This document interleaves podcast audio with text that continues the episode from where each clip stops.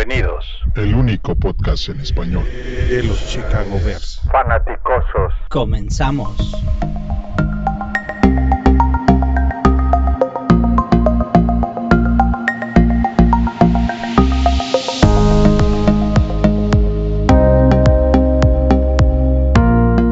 Buenas noches, buenos días, buenas tardes, fanaticosos, donde estén, a la hora que estén escuchándonos. Bienvenidos al podcast previo al partido del domingo, del siguiente domingo, contra los Rams. Vamos a hacer este podcast, va a consistir de dos partes. La primera, el análisis del roster final, y la segunda parte es un adelanto, un previo sobre el rival, primer rival de los Bears en esta nueva campaña. Eh, Tocayo, ¿cómo estás? Buenas noches, tardes. ¿Cómo estás, Tocayo? Pues ya feliz ya que estamos en Game Week. Ya estamos en lunes de la semana en que empieza la temporada, Tocayo. Feliz, porque ya quiero, ya quiero ver ese partido. Así es, eh, es, es una muy buena semana. Es una semana corta, el jueves hay, hay juego y de manera inmediata pues, nos transportamos al domingo. El domingo hay bastantes juegos activos. El de los Bears cierra por domingo por la noche en cadena nacional, como le gusta a los Bears, que hablen de ellos. Si van a hablar, que hablen bien o mal, pero que, que Que hablen de ellos, aunque sea mal, pero que hablen.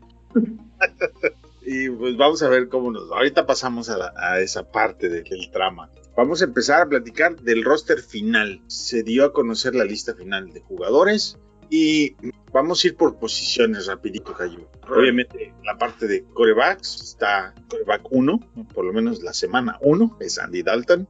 El coreback número 2 es Justin Fields. Y el tercer coreback, Nick Foles. Este equipo va a carrear tres corebacks. Eso parece, ¿no? Ya no creo que a estas alturas nadie vaya a sacar nada por Nick Foles. Salvo que algún coreback titular se lesione y alguien esté desesperado, se ve ya francamente complicado que se pueda cambiar. Tres corebacks. ¿Cuándo fue la última vez que los Bears tuvieron tres corebacks en el roster final de 53? Híjole. eh, Tyler Bray ha subido algunas veces, pero no, este, no venía de inicio. La verdad es que no. Tiene muchos años, Tocayo. Sí. Muchos. Son tres, o sea, es una posición extra que estás usando en un coreback que realmente no va a jugar. Y que no lo sueltas porque crees que lo puedes cambiar en algún momento, supongo. Pues no se sueltan porque le van a tener que pagar, aunque lo porque le van a tener que pagar, por supuesto. Entonces, pues lo, lo- lo acarreas, ¿no? Claro. Lo pones en la bolsa y te lo llevas. La Y el tema es que yo creo que lo van a activar, Tocayo, cuando menos los primeros partidos. bueno, es que si está en el, en el roster del 53, no tiene ningún sentido de que lo bajes. O sea, no lo puedes bajar. Lo Pues, puedes- pero lo puede- podrías no activarlo, ¿no? En los partidos, pero yo creo que sí lo van a activar. Sí, pero me refiero, si, si ya te ocupó una posición, ¿para qué no lo activas? No es como que lo desactive y lo cambio. El único que por los que puedes cambiar son por linieros. Ese Está es complicado. Está complicado. Entonces, pues ya se le hizo a, a Pace y a, bueno, más bien a Nagy tener tres corebacks con él Era su sueño, yo creo. y 400 coaches de corebacks. ¿No? Todos son especialistas y gurús de coreback. Todos. Todos. Esperemos que alguno funcione. Eh, luego nos vamos a la posición de running backs. Tenemos el running back 1 es David Montgomery, el número 2 es Damian Williams y el tercero es Khalil Herbert. Tariq Cohen empieza en la lista de pop, pop list, es eh, no pueden, físicamente no pueden estar.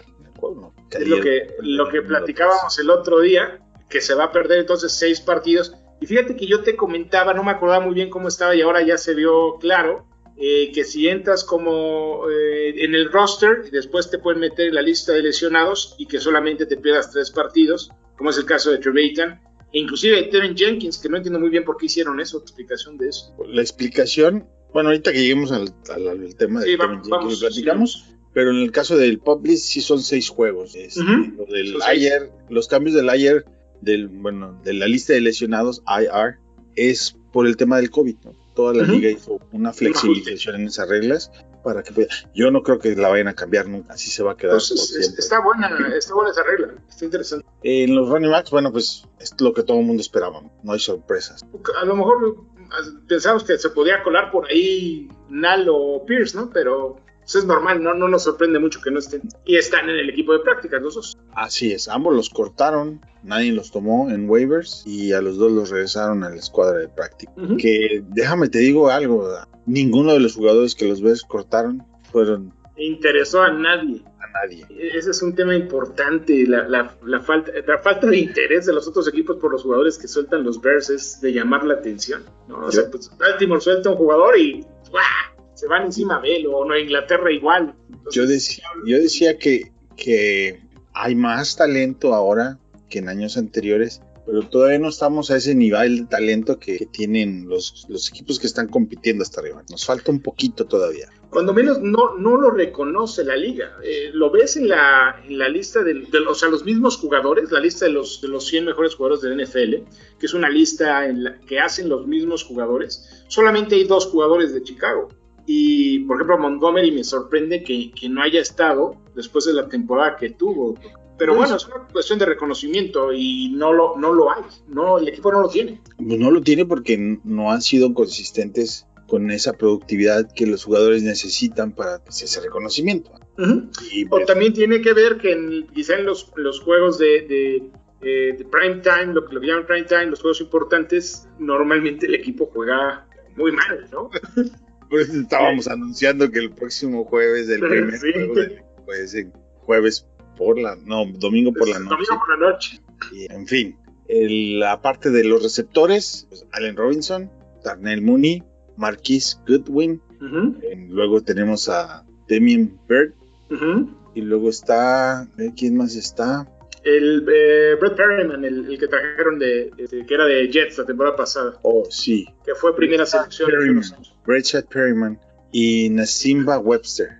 Nasimba Webster es el que era de San Francisco Regresador de patados y especialista en equipos especiales. Claramente necesitaban un jugador de equipos especiales, se vio. ahorita llegamos a la parte de equipos especiales. Pero bueno, aquí el tema es con Rashad Perryman. Tengo un problema con el escauteo de en general, ¿no? Y la firma de agentes libres de Pace. Me me da mucho sabor agridulce. Algunas cotones son muy, muy buenas en rondas de draft, pero otras son bastante como que inocentes, ¿me entiendes? Este muchacho, Perryman, es primera selección del draft del 2015. Exacto.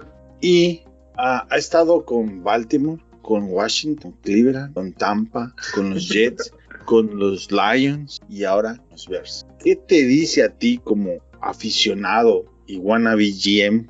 Yo soy un wannabe GM, ¿ah? wannabe. Así lo somos, ¿no?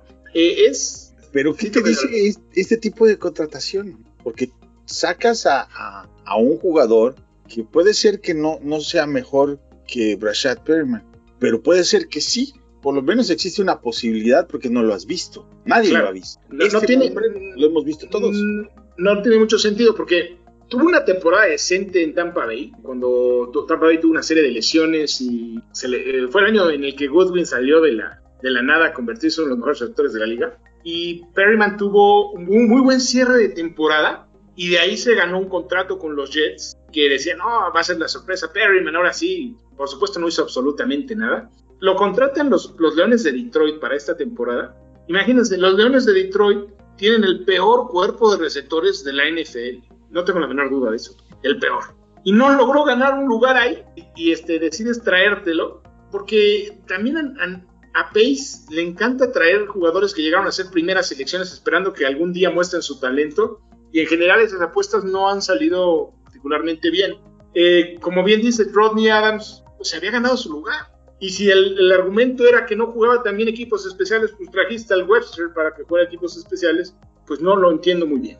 Y además Perryman no va a jugar. no juega equipos especiales. Exacto, Perryman no juega especiales. Nunca ha jugado porque llegó como estrellita y era, estrellita en colegial. Entonces tiene muchos años de, no haber jugado equipos. No, no juega equipo. No entiendo. La verdad no entiendo muy bien esa firma. Ok. Hiciste un comentario muy acertado sobre Pace y esos primeros picks de otros equipos que intenta descubrir el agua tibia. O rescatar, según él, ¿no? intenta descubrirlo, ve algo que el, resto de la liga no vio. Y este le ponemos checkmark número uno. Y luego vamos a platicar más. Nos vamos a ir a la parte de los Titans. Tenemos a Cole Kemet, Jimmy Graham, Jesse James y Holtz y Horsted. Cinco. Cinco Titans. Yo de ahí quitaba uno. Eh, JP Holtz no, no jugó en la pretemporada, o sea, estaba lesionado, estaba lesionado y la verdad siendo honesto, nunca ha mostrado gran cosa. No sé exactamente por qué le tiene tanto cariño a JC Holtz. Ni siquiera bloqueando. Como digas, no, pues es, es, es muy buen bloqueador. Es bastante mediocre y de hecho, si lo quería tanto, pues lo hubiera llevado al equipo de práctica y lo guardaba en el equipo de práctica, porque nadie se lo iba a llevar. O, a lo mejor le dio miedo que algún equipo se lo fuera a llevar, ¿no? Sí, eh, otro que ha pasado por los Browns, por los Washington Redskins. Sí, sí, de hecho lo portó Redskins en plena temporada y, fue cuando se lo trajeron para acá. Y es undrafted. Entonces, hay talento que podrías tratar de empujar de tus mismos selecciones seleccionados undrafted. O, o ahí tienes a, Horsted y le pones a Holtz enfrente para que sea un estorbo, ¿no? No, no puede avanzar. Horsted ha demostrado tener talento, ya lo mencionamos en el programa pasado. Tú. Es un jugador que se merece una oportunidad. Yo lo que, lo que peleo ahí es, es el cinco Tyrants y que uno sale sobrando y ese lo pudiste haber ocupado para otras posiciones. De acuerdo. Entonces, y ahí ya llevamos muchos más sin embargo, ¿no? pero vamos a brincarnos a la línea. Solamente hay tres equipos del NFL que se quedaron con cinco Titans. Eso te habla de, que hay algo raro en, esa elección, ¿no? y teníamos 12. Sí, sí, esa historia es muy bonita, la de, los, de los 12 que teníamos, ¿no? Como la canción. Sí, vámonos a la línea. Hoy justamente declaran a Jason Peters como el left tackle izquierdo, número uno. Y a Larry Borum como el suplente. El suplente de por la izquierda, que es interesante, es interesante. De izquierda, no de derecha. bueno, démosle el beneficio de la duda a Jason Peters y a Larry Borum. Uno pues es pro bowler de muchos años y el otro es un novato. digamos que tienen el beneficio de la duda. Luego, el guardia izquierdo es Cody Whitehair. El centro es Sam Mustifer, undrafted. En la, el guardia derecho es James Daniels y Alex Bars es el suplente. Sí. Parece que está ahí sólido. En el tackle derecho tenemos a Herman Germani y Ferry. Ese es otro de los ex primera selección, Tocayo. Es bingo. Número dos, uh, Elijah Wilkinson es el suplente. Y luego tenemos a Lacavius Simmons, que Wilkinson puede jugar de guardia izquierdo y Simmons tendría tu swing tackle. Sí, sí, sí, o Wilkinson puede jugar de, ha jugado de tackle derecho, de tackle izquierdo, de, de, guard por la derecha, de guard por la izquierda. El problema es que ninguna posición la ha jugado particularmente bien. Pero, Una que juegues todo y otro que lo hagas bien. Evidentemente, después de la primera línea, la caída en talento es precipitosa. El gap es bastante grande. Sí, tenemos dudas de la línea titular y los suplentes, pues no nos dejan mucha confianza que digan, definitivamente. Devin Jenkins va a la lista de lesionados allá, y por lo menos tiene que estar tres partidos fuera.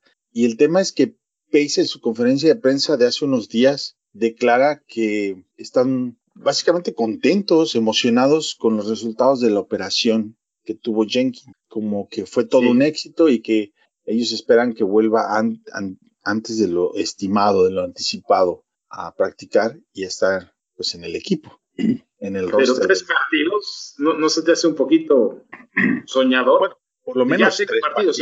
soñador. Yo, yo estimo que son seis pero aún seis sería, bueno, mi tratando de leer y adivinar qué los hace tan contentos a estos señores de poder contar con él, con Jenkins, yo creo que van a ser cinco a seis partidos. Pero aún así es un buen, muy buen número. Si puedes. Ojalá. Si pierdes cinco o seis partidos. Eh, ahí nos podemos meter al tema de si sabían o no sabían que estaba lesionado. Pace dice que la lesión tiene que, ver. Sí, que sí sabía, que fue un riesgo calculado, según él. No, y la lesión, lo que dice es que esta lesión no estaba relacionada con la lesión con la que tenían en colegial.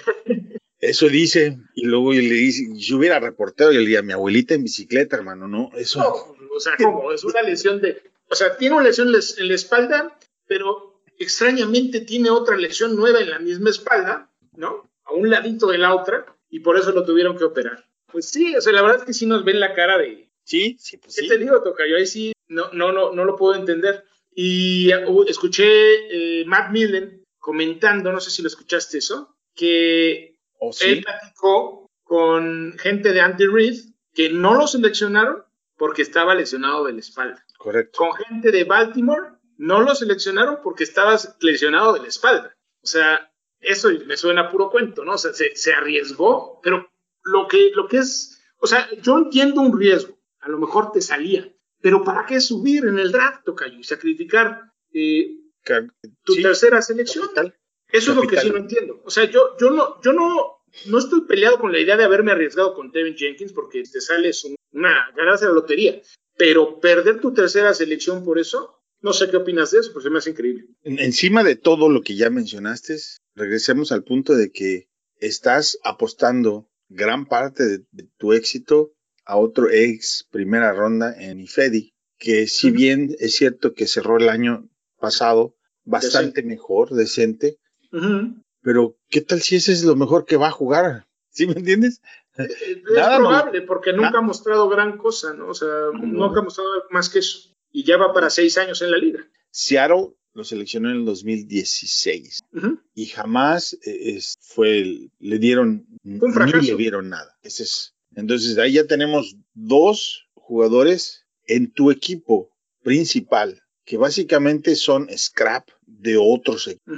quieres que lo estás metiendo a tu escuadra de práctica a ver si que genere competencia, que genere empuje a uno con otro. No.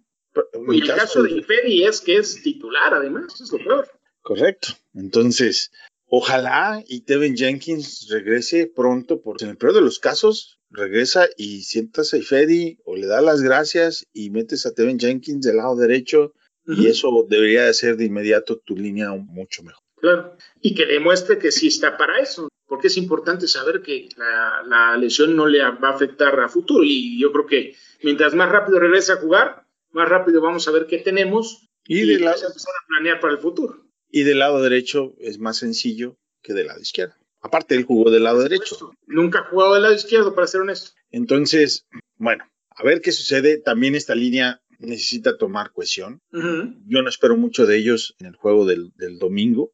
Que es complicado, además. Y, pero sí espero que conforme los juegos avancen, pues sea un, poco mejor su desarrollo. y veremos realmente si, si Juan Castillo puede sacar, hacer del de alquimista del plomo. A mí me gustó su trabajo la temporada pasada. La verdad se, se vio, eh, cuando terminó la temporada se vio como una línea ofensiva completamente distinta y eso es lo que me da algo de confianza. Sí, nada más que los tackles que tenías, a los dos los corriste. Bueno, y Fede era el titular al final. Pero ahora veremos si puede transformar el, oro. el otro día para cerrar este punto, Larry Borom me parece una, una pieza interesante. Creo que podría ser titular también en futuro cercano. Me parece que ambos, tanto Pires como él, merecen el beneficio del lado. Claro. Eh, hay que ser justos con ellos y esperar a ver cómo se desarrollan antes de poder opinar.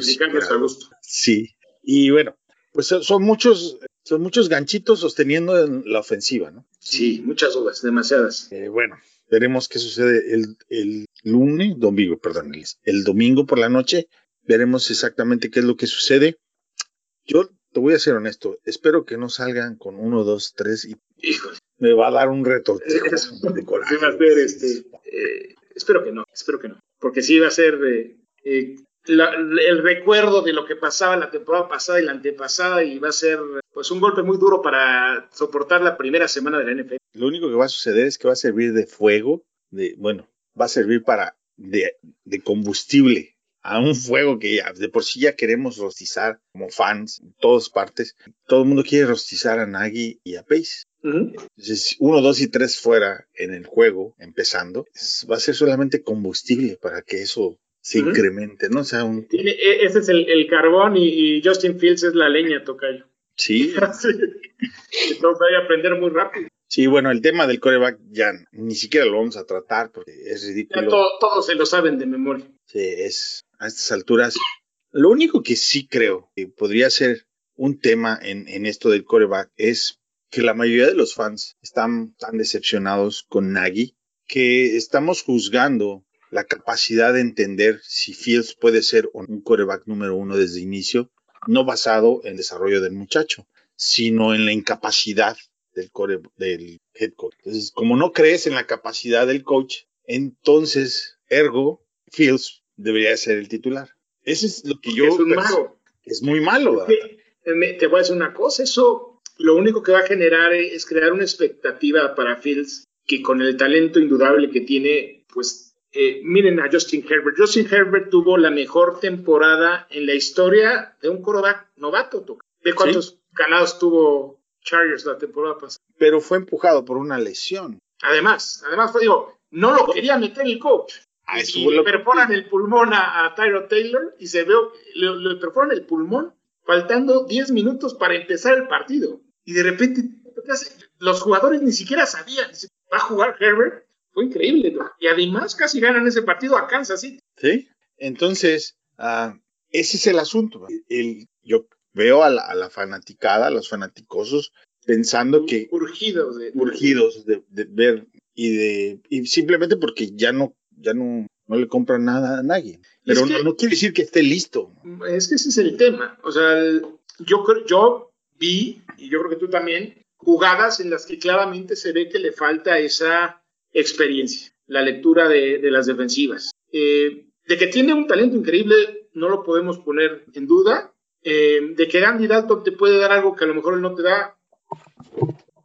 Y bueno, el, sí, sí, así el es. Detalle, el detalle, Tocayo, es que cuando entrevistan a Pace, en la, la, entrevista que mencionaste tú hace un rato, Pace es eh, como uno de los grandes toreros de la, de la historia, ¿no? Es un, es un cuate que no quiere comprometerse con sus palabras y por un lado dice que tiene mucha confianza en Justin Fields, por el otro lado dice que Andy Dalton, le tiene toda la confianza a Andy Dalton, pero no quiere comprometerse a decir cuánto tiempo va a ser titular Andy Dalton, o sea, no sé ni siquiera para qué da esas entrevistas si ni siquiera va, o sea, prácticamente no dice nada, ¿no? Se avienta media hora hablando, pues tú lo puedes interpretar como tú gustes, pero realmente no te está diciendo absolutamente nada de contenido. 12 veces mencionó la palabra excited. sí, eso fue lo. Y no dijo nada. Sí. Si podemos resumir eh, su conferencia de prensa de Pace, es, es eso. He's, he's excited.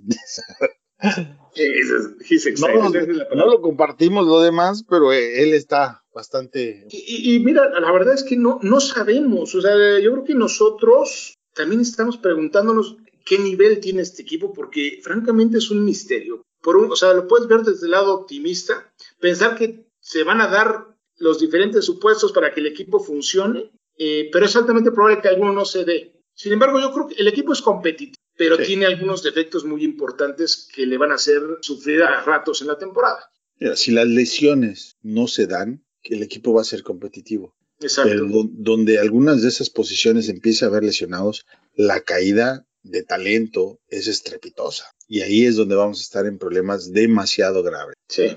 Vamos sí, a porque, ver. porque tu línea ofensiva, que es fundamentalmente, es, el talento es muy limitado. Tus receptores también. Tus receptores también. Sí, hay, un, hay un, una brecha gigantesca entre los dos titulares y los reservas. ¿Sí? O sea, no, no, no tiene nada que ver. Y Graham es un, un target de, de, zona roja, pero... Sí, realmente no es una ala cerrada. Que todos esperamos que Colquemet dé ese salto, que ha mostrado talento y tenemos elementos para creer que puede darlo, pero hasta no ver, no creer, toca. Sí. ¿Sabes si es cierto? ¿Ya?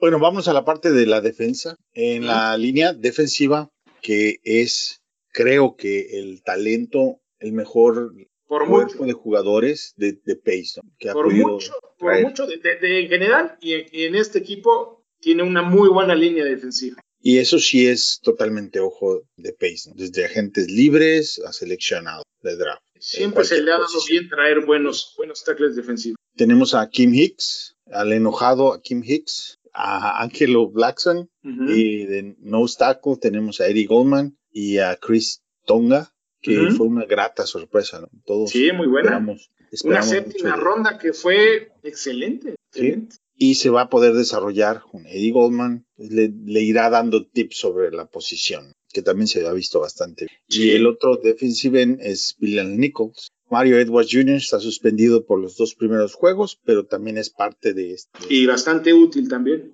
Y bueno, calificación de Pace en, en, esta, en este en específico es A+, de lo Sí, mejor que está. su, su mejor posición, como bien dices, ¿no? O sea, no, no cabe duda de que ahí sí hay profundidad en esa, en esa línea. Sí.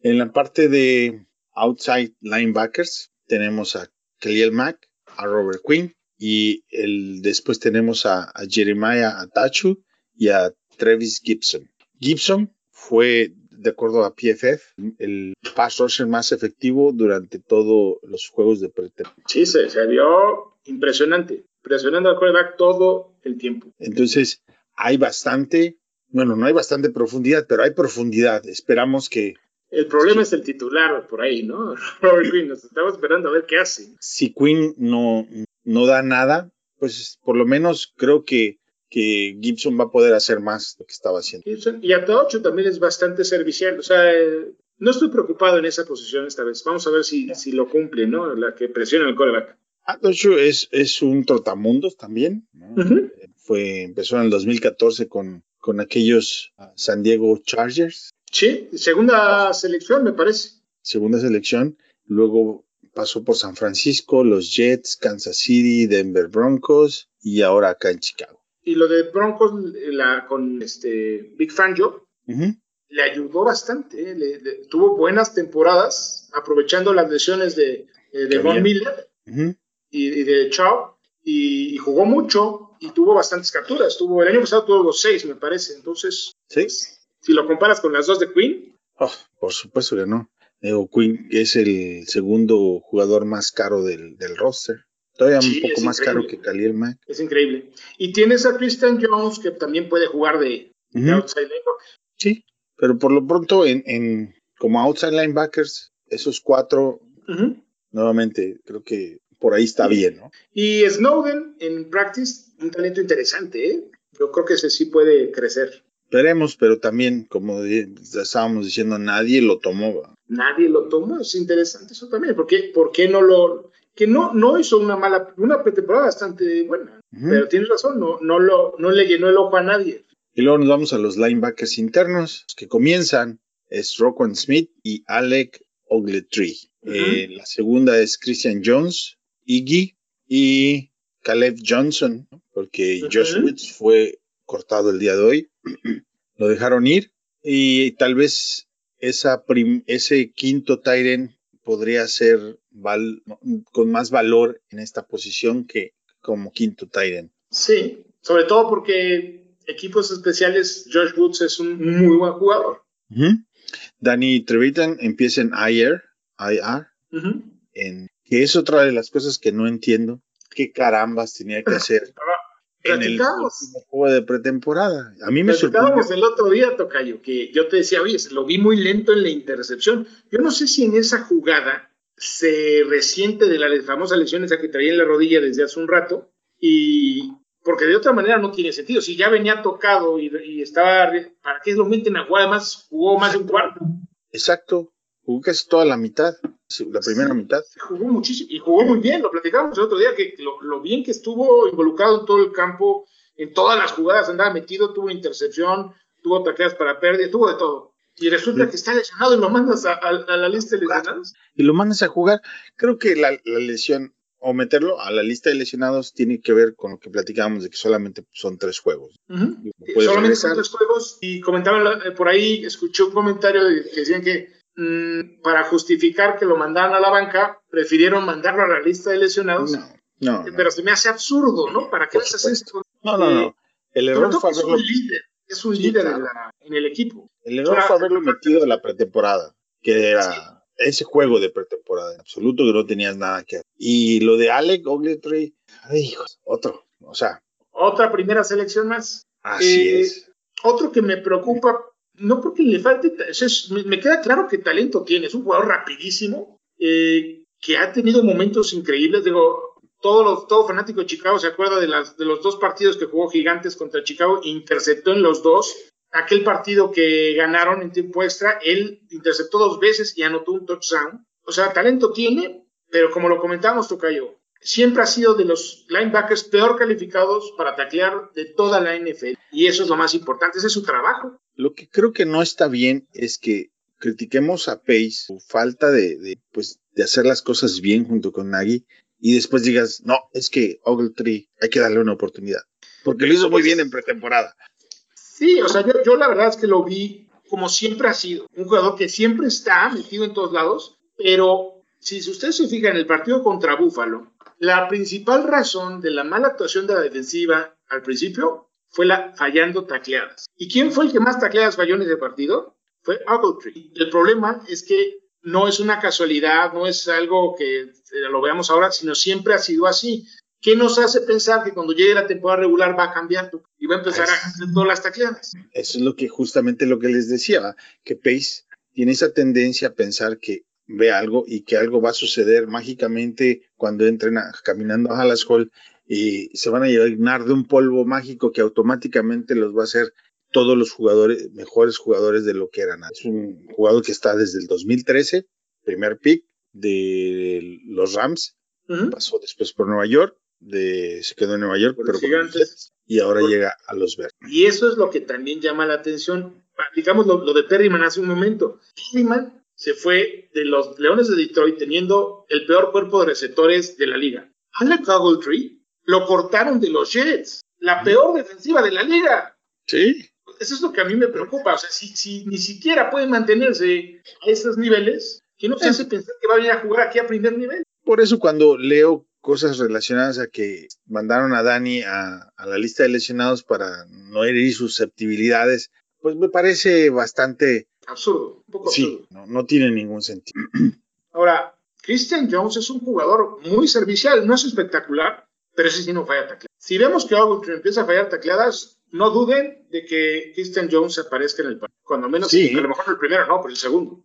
Christian Jones viene de los, de los Lions después de haberse ido de Chicago, teniendo una muy buena temporada en Chicago, todavía bajo el hombre de la, de la voz carrasposa, sí, John Fox. Y pues ahora regresa a Chicago. Me parece que. Pero siempre fue titular en Detroit, ¿eh? Digo, no es mucho decir, pero. No, correcto. A lo que voy es que es una mejor apuesta que Alec Ogletree. Parecería, bueno, a mi punto de vista. Lo que pasa es que Ogletree, yo reconozco que es un jugador que, que de repente hace jugadas espectaculares. O sea, es que está metido en todos lados. Eso, para bien o para mal, toca yo. para bien o para mal, está metido en todos lados. Y el problema es que muchas veces es para mal. Yo creo que va a sufrir. Los Bills vinieron y hicieron pedazos el centro del campo, el, colocando la, la, la bola justamente entre los linebackers internos y la secundaria. ¿Sí? ¿Qué crees que es lo que va a hacer Rams? Porque es la manera más, más eficiente los de. Los receptores que tiene, pues desafortunadamente le puedes echar un pase de 5 yardas y, se y van a correr otras 30. Porque si vas y tratas de taclear y no los tacleas, son los dos receptores que más, Robert Woods y Copper Cook, son los dos receptores que más yardas después de recepción han hecho los últimos 3, 4 años vámonos empatando esto con los cornerbacks. tenemos y ya Kindle Builder. Entonces, tú imagínate a Ale Ogletree y a, y a Kindle Builder jugando mano a mano. Jugando ahí. Este, bueno, yo no soy ningún coordinador ofensivo, pero, pero no necesitas ser un genio para... para saber por dónde tienes que atacar. Sí, sí, y cómo quitarte la presión. Desafortunadamente ya tienen el partido de los, de los Bills como una eh, clara señal de lo que puede pasar el próximo domingo. Que, aunque se enojen, eso no pasaría con Dani. Pues no, porque él sí sabe taclear, sí. para empezar. Entonces, el, los cornerbacks, la, la, la, segunda, la segunda línea de cornerbacks es Artie Burns, Duke Shelley. Y Artie Burns ahí es clean, clean, clean. Otro más. otro. Esto, ¿eh? Sí, te estoy diciendo. Otra primera selección. Otra ex primera selección de Pittsburgh. Que mandaron a la banca el tercer año de su carrera. En el 2016, seleccionado por Pittsburgh hasta el 2019, lo contratan los Bears, se lesiona, no se puede jugar, se perdió todo el año y ahora, pues gracias al polvo mágico que Pace con los unge, este, ahora Art Burns va a ser todo lo que nos hace falta en la secundaria. Y fíjate, eh, Ryan Pace sabía que a nadie le interesaba Artie Burns, que hasta lo cortó del equipo. Luego lo regresó al. luego lo regresó. Francamente, es, muy, malo, Toca. Sí, tenemos a Duke Shelley, que le tengo más, más fe a Duke Shelley. Cuando menos es Duke.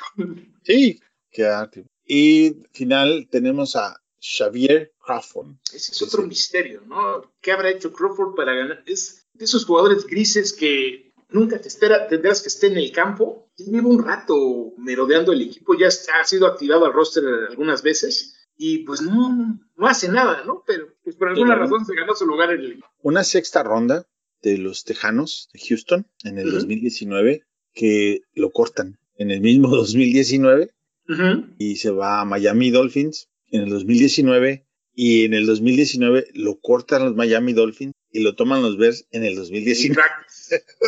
lo, lo, estuvo en el practice. No sé si subió al equipo en 2000. Creo que tuvo algún partido en 2019 y luego se quedó en el equipo de prácticas en 2020 y creo que subió algún partido también en 2020. O sea, ha estado activo un par de partidos por ahí. Pero si tú, si yo fuera de Las Vegas, ¿cuántas tacleadas va a ser este año? ¿Cuántas tacleadas? Yo que no jugara, la verdad, entonces se pondría pocas. y no sé si juega equipos especiales, supongo que juega equipos especiales, porque si no, ¿para qué lo trae? Tienes. En, en toda su carrera tiene seis. Entonces, bueno, son más de las que yo me esperaba tocar. Son seis tacleadas. Del, entonces. Y deben de ser equipos especiales, ¿no? Entonces, entre la secundaria y ese lado opuesto a Rock Smith, está muy, muy flaca la caballada. Está muy flaco los osos. La, pe la peor posición de equipo son los esquineros. Sí, todavía andan buscando, es la verdad. Porque Bildor, este, bueno, no creo que sea la respuesta. Yo tampoco. La verdad no se le ve. Digo, yo a mí me gusta verlo de, de níquel. De níquel puede características, ser. ¿no? O sea, ¿Sí? tiene, tiene tipo de níquel, pero de esquinero abierto no lo veo compitiendo con Devante, de hecho ya lo vimos, compitiendo con Devante Adams y con Justin Jefferson y nos fue muy mal. No creo que eso vaya a cambiar. A menos de que te digo que el polvo con que los unge Pace haga que Artie Burns se vuelva y le quite el trabajo a Bildor de alguna manera. Pero pues en la, en la pretemporada no lo ha hecho y sí. tampoco vaya a hacer. Y la otra es esperar muchísimo de Gibson y de Jackson y si quieres, vamos a pasar a eso. Sí, entonces. sí, a los safeties, dale, dale, porque son, bueno, es, es, Eddie, Eddie Jackson y Gibson. Y Eddie Jackson, que son dos jugadores que son Sólidos. buenos, Sólidos. Pero que cada uno tiene sus defectos y que se van a hacer mucho más evidentes cuando te des cuenta que no tienes esquineros decentes enfrente de ti. Entonces Sí. vas a necesitar apoyar muchísimo más a los esquineros y ahí es donde empiezan los problemas. Porque decíamos, Eddie Jackson necesita estar atrás. atrás, como free safety. Ujú. Y desafortunadamente en esta situación no, no te puedes dar esos lujos. Tienes que aventarlos más cerca, a todos. Sal- salvo que Jalen Johnson vaya a ser de esos cornerbacks que todo el tiempo están encima de los receptores, que los, los tienen borrados, y no creo que esté listo para algo así. Es un buen, es un buen eh, prospecto, es un buen esquinero, pero no creo que esté listo para llevarse esa responsabilidad. Ponle, vamos a darle ese beneficio al nuevo coach, a Desai, que dice, este muchacho está listo para hacer un lockdown. Ujú. Aún así te queda el otro lado. Y es donde vamos a tener este, tener los problemas. este- estos problemas. El second, eh, la, la segunda línea de, de safeties es Dion Bush, eterno. Le agradezco mucho a Dion Bush que todavía quiera jugar porque es, es tu safety y, y tu cornerback de respaldo. Y, Houston Carson, que también tiene, Houston llegaron Carson. juntos. Llegaron juntos y ahí están los dos en equipos especiales. Y al último tienes a Marquis Christian. ¿Sí? Y yo presiento que por ahí Christian se va a quedar de cornerback titular, ¿eh? De níquel. Yo lo vi bien, ¿eh? La- a mí me pareció el mejor de los de todos los nickels que jugaron. Se vio bastante bien. Quinta ronda del 2016 de los Cardenales de Arizona. Ajá. Luego pasa a los, a los Rams y de los Rams se viene a Chicago. Chicago lo corta, se va a los Jets, Ujú. hizo la otra parte de su pretemporada y regresó porque los Jets lo cortaron. que, que fue curioso porque él jugó mucho con los Rams. Sí, Jugó bastante con los Rams. Yo creo que es un jugador que no, digo, para, lo- cuando- para nuestros profundos es de los mejorcitos. eh, pero cuando llega un, un talento de la calidad de safety que le llegó a los Rams, Adiós. adiós, este tipo de jugadores pues son imprescindibles, ¿no? Sí. Nuevamente, estamos yo creo como, como reserva está bien. Y como decía hace un segundo, no me sorprendería que se ganaron el lugar de, de Nickel porque lo vi mejor. Digo, no quiero decir que es una estrella, por supuesto, pero lo vi mejor que a los demás, que tampoco es mucho decir. Insisto que todas las líneas, el segundo y el tercer equipo de los Bears, flacones, están flacones. En varias, sí. que los Bears necesitan poner más talento en los próximos drafts, porque lo- la primera línea de jugadores es bastante buena, bastante competitiva. Y si todo resulta ser como parece con el coreback, que va a elevar el- la calidad de juego de todos, pues entonces lo que vas a necesitar a es, más talento, es profundidad. ¿no? Yo, yo siento, la verdad no siento tanto eso, Tocayo. salvo en dos posiciones y son muy importantes. Líneas ofensivos y esquineros. Esas dos posiciones las veo muy flacas. Y el problema es que... Pues si te quito a Alan Robinson, ¿qué te queda? Ah, bueno, esa es otra que vamos a meternos en una broncota en la próxima temporada. te digo que... A diferencia de lo que platicamos de, de los lineros ofensivos y de los esquineros, los receptores hay mucho, mucho talento en esto. Pero entonces, ¿por qué no lo tenemos? Si hay muchos, si hay muchos, ¿por qué no lo tenemos? Igual con Colquimet. Hay mucho talento en la liga, ¿no? En, no, no, no claro. Igual con Colquimet y Graham. Graham, yo no creo que regrese otro año. No creo. Bueno, no, yo no, no lo traería de regreso. Esa es otra cosa que, que tiene que hacer el equipo. Eh, yo creo que ahorita Chicago ya es el equipo más viejo de la liga. En si, si, tú quitas a Colquimet, porque a Graham no lo vamos a contar para el próximo, ¿qué te queda? O sea, hay, hay bastantes posiciones donde necesitamos mejores unidades. Ahora, mira, yo te, te voy a ser honesto. Yo creo que si nos quedáramos con Kemet, Jesse James y Jesper Horsted, preferiría invertir en otras posiciones. no, por supuesto. Por supuesto.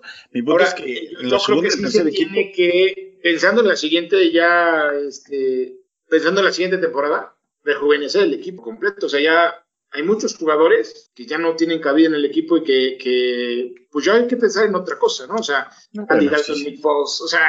No, pues, si traes y, y pones... 15 jugadores que ya no pueden seguir en el equipo. Ponemos parte de la temporada en Peterson, de 39 años. Es un jugador para este ¿Cuántos años tienes? ¿Cuántos años tienes? No te voy a echar 44, a la hoguera. Pero... 44, o sea, el, mira, yo soy de la misma edad que Tom Brady, o sea que sí, sí me siento mal.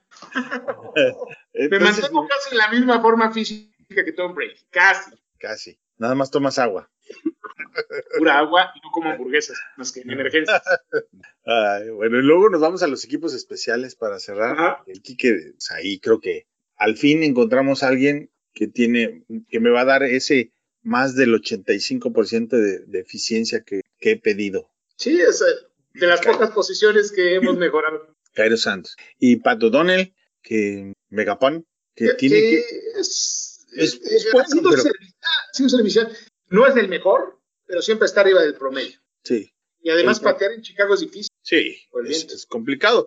Nada más tiene que darle chance a sus compañeros de que lleguen porque... De repente se le van. Se le van, ¿no? Luego tenemos a Lon Snapper, a Patrick Scales. Es una maravilla, tiene mil años y nunca, nunca ha hecho un mal un centro. Sí. Y en Kick Returner tenemos a Khalil Herbert y a Webster, que viene de San Francisco. Webster promedió seis yardas por regreso, o sea, como para qué lo trajiste. esos misterios que... Ese... ¿No hubiera sido mejor dejar a Newsom? Esa es una de esas cosas extrañas que... Eh, bueno, nuevamente, otro de esos que no entiendo a qué lo traes y donde creo que tenemos, nos hace falta profundidad. ¿eh? Por eso mencionaba Salvo que sea un gunner extraordinario, no me imagino para qué lo traje. Eh, no dudo. Bueno, ya veremos y veremos qué tal se desempeña en equipos especiales. Sí. El otro problema es, tal vez lo traes para el punt returner y no para el kick returner. Sí, es, es, sí, es un hecho, es un hecho de, que es punt, punt return. Es lo que te decía, él es, es donde promedió 6 yardas por regreso, que es bajísimo. La verdad, no, no como que no impresiona a nadie, ¿no? El segundo es Demir Bird en punt returner, que pues este... Es un buen jugador de equipos especiales. Es un buen jugador de equipos especiales. Viene de uh, los Patriotas. Que tuvo buena temporada, ¿eh? Pero ¿Sí? además de equipos especiales, tú, fue receptor titular de Patriotas la temporada pasada y tuvo como 700 yardas, 55 recepciones por ahí. Yo me gustaría preguntarle, después de que se acabe la temporada, que nos hiciera un comparativo entre una institución y la otra. y el tercero... Y entre en, un coach y el otro. A ver, sí, en, en, en, general, ¿no? todo parejo. Sí. Ponerle un palomita que diga bueno, mejor o igual. Malo, mejor, igual. A lo mejor le va a gustar que aquí lo apapachen si, si habla bien del coach. Las bueno, como aficionados, la verdad, no es porque le vayamos al mismo equipo, pero es que no hay otro lugar como venía a jugar a Chicago. Y el tercero es Darnell Mooney, que por favor, Diosito, lo quiten no, de ahí. A regresar no, patadas. A patadas. Se lesione, que sería la estupidez más grande, ¿no? Sí. Si no lo hiciste cuando era novato, no veo para qué lo vas a hacer este año. Tampoco entiendo, pero bueno, ahí está. Ese es con lo que Pace y Nagy enfrentan este nuevo reto de este año. Y ahora sí vamos a brincarnos directamente al lunes por la noche. El domingo. Domingo, perdón. Yo traigo el lunes duro y dale con él. No es en domingo. No, que sea domingo. ¿Por qué esperar otro día más? No, ya. Así es. Domingo por la noche. Empezar. ¿Cómo nos va a ir?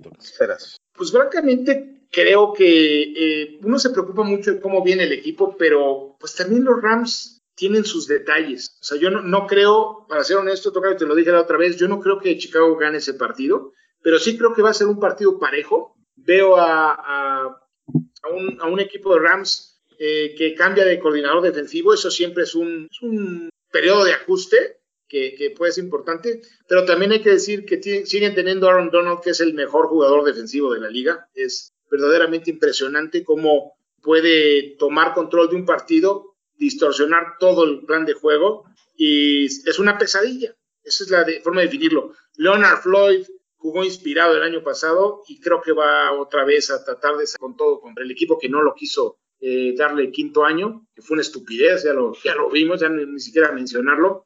Eh, pero sí tiene algunos detalles, tiene una línea ofensiva muy similar a la nuestra, con muchas dudas. Eh, cambiaron al centro, el que era el centro lo metieron de guard el centro es un, es un chavo novato que eh, es muy parecido a Mostifer, es muy, muy delgado. Tiene Andrew Whitworth, que es, es, Jason Peters para los Rams, es un jugador de, va a acabar la temporada con 40 años. O sea, no tienen a su corredor titular. Cam Akers se lesionó. Eh, contrataron a Sonny Michel, lo cambiaron a los de los Patriotas.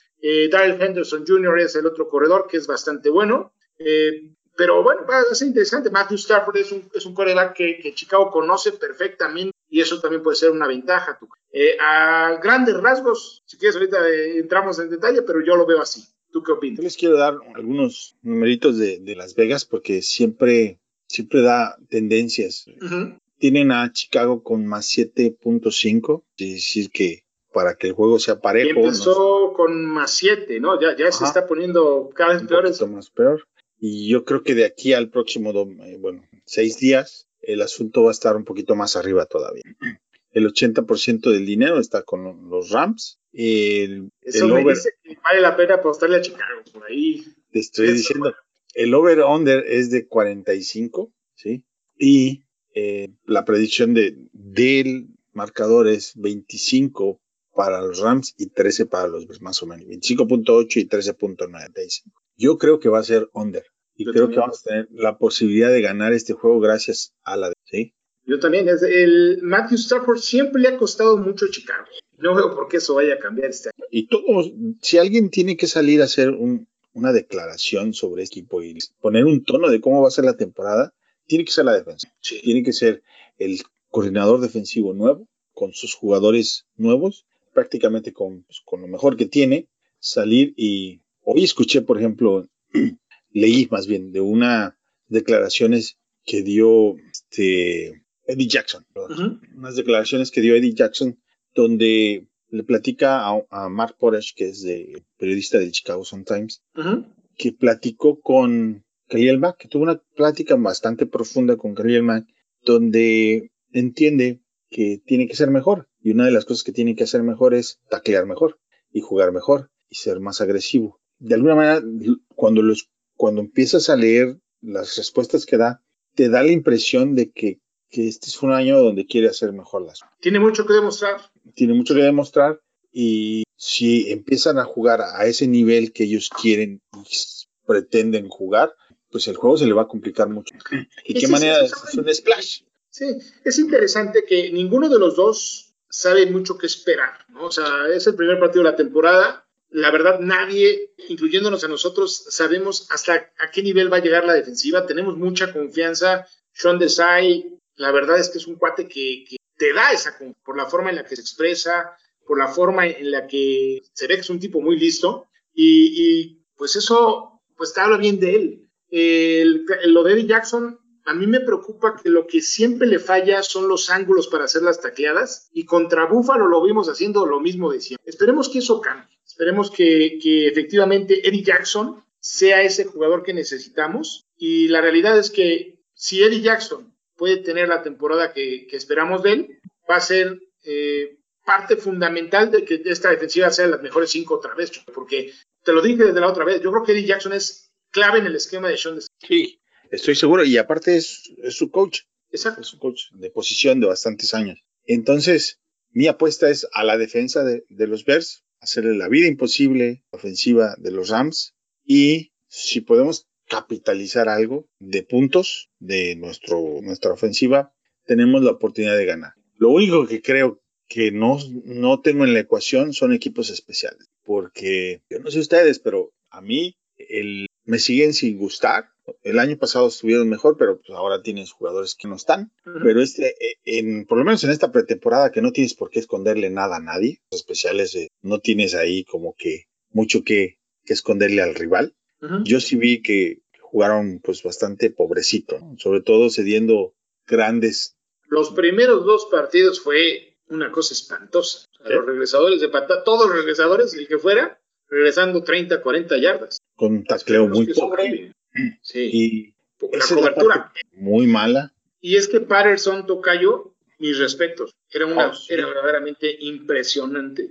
y teniendo a McManus del otro lado, yo no creo que haya habido gunners mejores que los de Chicago en toda la NFL. Sí, eran, muy buenos. Y, ya no tenemos a ninguno de los dos. A ninguno de los dos, así es. Y uh, bueno, si, si, equipos especiales por lo menos da una demostración decente, tenemos oportunidad de ganar ese juego. De alguna manera, es solamente un feeling que tengo que pienso que Chicago puede ganar y va a ganar ese juego. Ese es mi pronóstico. Atrevido, mi primer pronóstico atrevido, porque la verdad es que nadie le da nada a Chicago. Es ese, que nos traemos la victoria con menos de 45. Yo lo veo muy difícil. Creo que sí va a ser un partido parejo. Creo que con línea puede ganar Chicago, pero creo que va a perder. No me gusta decir eso y para empezar la temporada menos, pero lo veo, lo veo muy difícil. Eh, como pronóstico atrevido, me gustaría ver tres capturas de la, de la defensiva. Además de esas tres capturas, una presión constante en Matthews. Es que ese es el asunto y por lo cual creo que tenemos una gran oportunidad, porque Hicks está enojado y con alguien se va a desquitar. sí. Y van a hacer, es lo que les decía, la línea ofensiva no viene bien, la de los Rams, entonces. Eddie Goldman. Por ahí también puede ser. Está enojado y con alguien se va a desquitar. Sí. Y Khalil Mack siempre juega enojado, así es que. Khalil Mack, ese es su superpoder, ¿no? Siempre juega enojado. Y, y Quinn tiene mucho que demostrar. En una de esas nos sorprende, Tocayo. Y Gibson ha estado jugando bien. Eh, no, Quinn no va a jugar todos los snaps. Si quieres que Quinn te dure toda la temporada, tienes que quitar Necesitas esa rotación. Y, esa es una rotación que le va a ayudar a Mac más que el año pasado. Y tienes a Tonga, que el rival no está contando con él. ¿Sabes qué? Yo lo que creo es que esta defensiva en zona de gol va a ser increíble. Imagínate a Goldman y a Tonga juntos ahí con Aiken Hicks, uh Nichols. Se vio en algunos momentos en la, en la pretemporada cuando llegaron a ver un par, pero no se ha visto a todos juntos. Yo no, veo quién pueda anotar un touchdown a esa, a esa línea defensiva. ¿eh? y, bueno. y puedes, ahora sí, dejar que alguien como Alec Ogletree, que le gusta muchísimos, pues vaya y corre rápido. con todo. Porque eso es lo que hace muy bien. O sea, es rapidísimo y, se mete y hace tacleadas de repente atrás. Eso es lo que hace. Y Rockman Smith también. También. Rockman Smith, hay que decirlo, falló muchas tacleadas al principio de la temporada pasada, pero se mentalizó, no sé qué hizo. Los últimos partidos, los últimos 10 partidos, ya no lo vi fallar una sola tacleada. Sí es. Y bueno, difícil que lo mandes, que es el mejor que tienes para cobertura. Pero sí creo que alguien como Ogletree o el resto del que esté jugando allí a Christian Jones o Caleb Johnson, el que me pongas, va a tener la oportunidad de, entrar cuchillo en mantequilla. Entonces, eso puede empezar a ocasionar pues que Stafford suelte el balón más rápido. Que se ponga no necesariamente, no necesariamente con el tino que le caracteriza. Y pues por ahí puede haber un par de, cambios de posesión y eso te pone en una situación favorable a ganar. Ahí estoy donde estoy haciendo mi banking de, este juego, justamente. Sí, yo lo, veo. Eh, Matthew Stafford es un coreback que, que bien es un muy buen coreback, pero a ningún coreback le gusta que le estén pegando y le estén presionando. Y ya lo hemos visto lo hemos visto contra nuestra defensiva, cómo, cómo no es el mismo. De repente se pone nervioso, de repente recuerdo muy bien aquel partido de Thanksgiving que fue un partido muy cerrado, que se ganó con esa intercepción de Eddie Jackson, ¿te acuerdas? Pues ojalá que veamos algo así, ¿no? Eddie Jackson interceptando un pase que no tuvo una sola intercepción, bueno, que contara porque tuvo dos, ¿eh? Que, que tenga una intercepción y que se la lleve a anotaciones en este Justamente es otra de las cosas que decía en esa entrevista, bueno, en esa plática, que, donde decía que debía de de haberle puesto menos atención y energía a esas dos intercepciones que no contaron y mejor tratar de generar más y nuevas Sí, oportunidades. porque hizo, hizo berrinche en redes sociales que le robaron, que le robaron. Y pues es cierto, la verdad, honestamente, yo vi Sí. esas, rep- esas repeticiones mil veces y dices, bueno, ¿y qué fue lo que hizo? Sí, pe- pero ah, hablo de lo de la manera en la como está mentalizado para esta, esta- Eh, me, da, me da gusto. Sí, también es a lo que iba yo, que estaba muy preocupado en decir lo que él hacía y que, era el y que era maravilloso y que nadie se atrevía a lanzarle. Y la verdad empezó bien la temporada y fue empeorando conforme fue avanzando la temporada y terminó mal la temporada. Ojalá que sí, efectivamente, como dice, se mentalice y cambie. esa- Así es. Y que Andy Dalton pues muestre lo que, lo que sabemos que puede dar, que es un coreback que puede mover a un equipo, que puede generar puntos y que si tiene una buena defensiva a su lado, pues puede ganar partidos. Que me da, me daría, a mí me va a dar mucho gusto que ganen los Bears, que puedan ganar en contra de, de todo lo que Todo el resto de la liga piensa, porque muchas de estas cosas se han hablado muy a la ligera. Sí, lo, lo platicábamos en el Survivor. Tour. Aparece Chicago como el segundo equipo, perdón, aparecen los Rams como el segundo equipo más escogido de toda la liga. Me parece estupendo, ¿no? porque Y también te comentaba yo que esa es una señal de que podría ganar Chicago. que es, ¿Eh? es muy común ver eso, ¿no? esas sorpresas. Pues eh, no sé si, no sé si exactamente, pues sí, vamos a ver marcadores, a ver qué marcador piensas que va a quedar. O te vas con Las Vegas, Yo me voy a quedar con un 17-15, to- así de plano. sí, de plano. Que te vas a quedar cerca, cerca, pero ojalá, ojalá que me equivoque porque tengo muchas ganas de ver ganar. Yo sí me quedo con los 13 puntos de los Bears contra probablemente 10, 13-10, Chicago. Sí, los dos lo vemos como un partido parejo y, y de bajas, definitivamente. Y bueno, vamos a ver qué pasa. De cualquier manera, creo que tendremos reacciones, ¿no? Tendremos Sí. reacciones. Ya terminando el juego. En, en caliente vamos a tenerlas, porque no, sí, es- va a ser un poco tarde, pero Pero tú y yo nos estar y seguramente la gente también. muy, o, están, o estaremos muy enojados o muy contentos. De cualquier manera, va a ser Sí, Bastante. va, irá terminando, de aquí de México terminará como a las eh, diez y media, ¿no? Más o menos. Sí. Este, pues acompáñenos, ahí vamos a estar, no sé si lo vamos a hacer en YouTube, Tocayo, ¿cómo lo quieres hacer? lo vamos a hacer en vivo. Sí, vamos a hacer un stream, un live stream. Ahí estará en Twitter, en YouTube, en Facebook. Ah, y a ver quién se nos pega ahí para comentar con nosotros. Ahí haremos el llamado de la selva y a ver quién, quién, se, ¿Quién se anima? quién se anima. Y bueno, pues por lo pronto creo que es, es todo, al menos de que haya algo más por ahí que quieras comentar. No, Tocayo, fíjate que lo único que te puedo decir es que ya me urge que llegue el domingo para Ok, pues ya estamos, ya somos dos que no vamos a esperar a ver el partido. Y bueno, ya, nada más para cerrar, para no dejar jueves, Tampa Bay, Dallas, ¿quién gana? Me quedo con fácil. Ah, también. Ahí Seleccionó Zach Martin, el mejor liniero ofensivo de, de Dallas. Dallas, sí. Va a estar doloroso eso, ¿eh? Y lo de su coreback tampoco parece que no bajó. Ah, no. Yo tengo, creo que sí, ¿eh? Prescott sí juega. Parece que traía un problema en ahora en el hombro. Sí, pero me parece que sí, sí está confirmado para jugar. Lo que sí es que no, dicen que no se le ve ni cerca del 100%. A lo mejor lo, dicen, mejor no lo arriesgamos, porque los golpes se van a venir buenos en eso. También. Y la temporada es más larga, tienes más juegos. Sí, yo creo que es un, es un, es un partido que ya tenían como Sacrificado. pronosticado. Sí, es un partido muy difícil. Tampa viene muy bien. El mismo equipo que ganó el, el Super Bowl regresa y por ahí le metieron a Giovanni Bernard, que no es un jugador muy conocido, es un corredor de tercera, que le encanta ese tipo de jugadores a Brady. Entonces, ojo con ese equipo que va a ser una pesa. Y por ahí nos tenemos un enfrentamiento pendiente. Aparte de, del juego de los Bears y el Cowboys Tampa, ¿qué otro juego te, vas a ver? ¿Te interesa? Ay, Está Seahawks Colts. El Seahawks Colts creo que lo tiene que ganar. Ese, no juega Carson Wentz, parece, ¿verdad? Todavía no está No. definido. Debe de ganar este partido Seattle. Eh, a ver qué otro de una vez toca. Pues vamos a aventarnos el, el pronóstico. Es más, te, te voy a hacer una hojita de Excel a empezarte a Por- tenemos, por cierto, aprovechando a los que no han entrado, tenemos una quiniela, tenemos un Survivor para que se metan. Toca yo. Así es. Ahí les pasaremos en Twitter otra vez el dato para que se inscriban antes del jueves, porque el de Quinielas y el de Survivor. Ok, tenemos a Colts y Seahawks. Seahawks de visita. Yo, yo voy Seahawks. Yo también. Y luego tenemos a Jaguares y Tejanos. Híjole, yo, yo eh, creo que Jaguares tiene que ganar ese partido. Creo que Tejanos va a ser el peor equipo de la NFL. Ya se confirmó, ¿no? Que, que no juega eh, Watson. Watson. Sí, Está lo van como- a tener ahí guardadito. Está como coreback número 3. Qué locura, ¿no? Luego Eagles y Falcon. Hijo, estar parejo ese partido. ¿eh? Falcons es local, ¿no? Sí, yo creo que gana Yo- Atlanta. Yo también me quedo con Falcons. Luego sigue Chargers y Washington de visita. Partidazo también. Washington, me quedo con Washington ese partido. Somos dos, igual. Estoy con Washington. La defensa de Washington es Contra de. Herbert. Va a estar bueno ese juego. Es una defensa de verdad. Luego tenemos a Steelers contra los Bills.